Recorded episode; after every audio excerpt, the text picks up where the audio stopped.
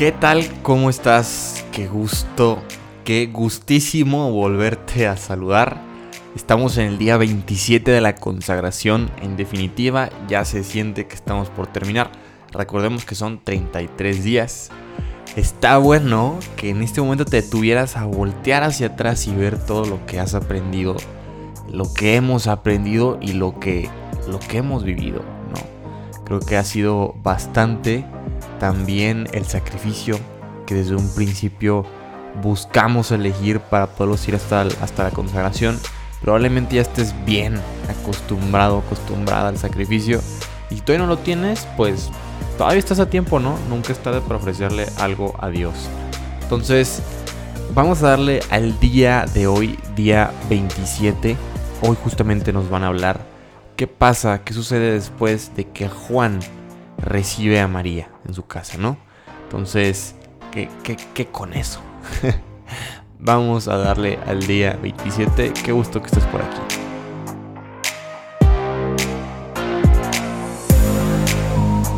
Día 27. Entregarse a María, primera parte. Ahora que hemos terminado nuestro mini retiro de tres días con María, debemos tener ya un sentido más claro de su mediación maternal. Esta mediación maternal es la clave que abre toda la teología de la consagración mariana. Y ahora que la tenemos, estamos listos para aprender exactamente lo que Juan Pablo entiende por consagración mariana, o como habitualmente lo llama la entrega o el entregarse a María. Para empezar, necesitamos volver al pie de la cruz.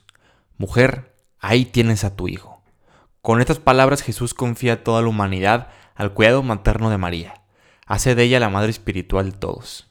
Y como aprendimos ayer, María aceptó plenamente este don con ardiente caridad. Luego Jesús le dice a Juan, el discípulo amado, quien nos representa a todos, ahí tienes a tu madre.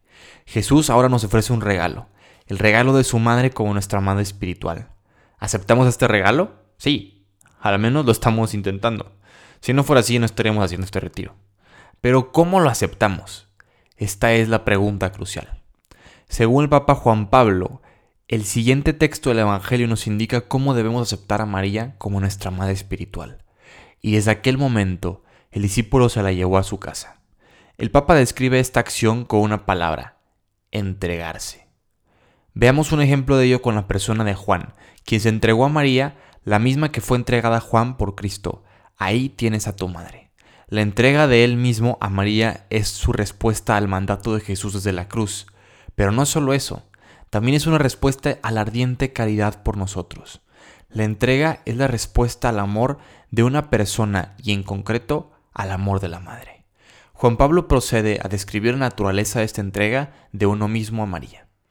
Entregándose filialmente a María, el cristiano como el apóstol Juan acoge entre sus cosas propias a la Madre de Cristo y la introduce en todo el espacio de su vida interior, es decir, en su yo humano y cristiano la acojo en su casa.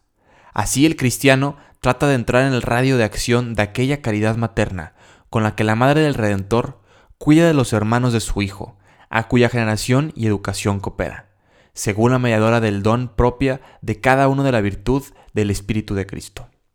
Así se manifiesta también aquella maternidad según el Espíritu, que ha llegado a ser la función de María a los pies de la cruz en el cenáculo. Esta entrega de uno mismo a María la cual el Papa describe maravillosamente con la frase la acogió en su casa, debe entenderse como el acto de seguir el ejemplo mismo de Cristo.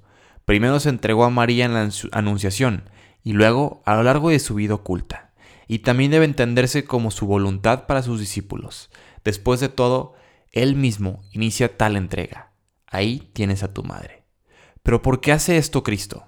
¿Será que quiere distanciarse de nosotros? No nos acerca así encomendándonos a ella que es la más cercana a Él, la misma que lo dirige todo a Él. Hagan lo que Él les diga.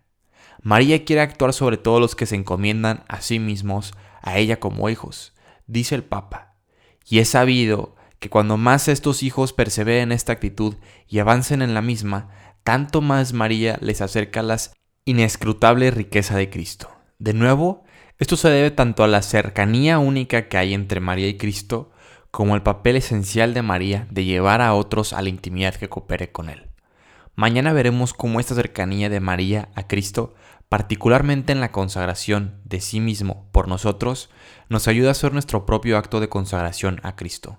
Este es el propósito que nos lleva a entregarnos a María, que ella nos acerque aún más a Cristo, a través de sus poderosas oraciones y de su amor maternal. Oración del día. Ven Espíritu Santo que habitas en María. Prepárame para entregarme por completo a María, de modo que ella pueda acercarme más a Cristo.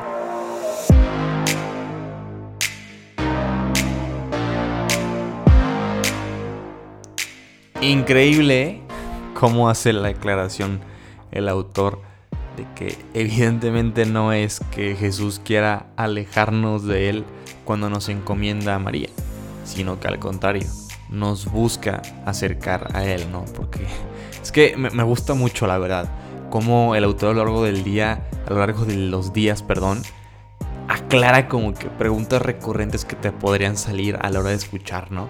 de que bueno, pero si nos encomienda María, entonces nos quiere alejar. Y lo dice, no, o sea, nos acerca más a Él por esto, esto y esto. Se me hace muy cool por eso. Eh, y pues nada, espero hayan disfrutado este día. No tengo mucho que agregar a este tipo de conclusiones. Por sí solas son muy, muy ricas.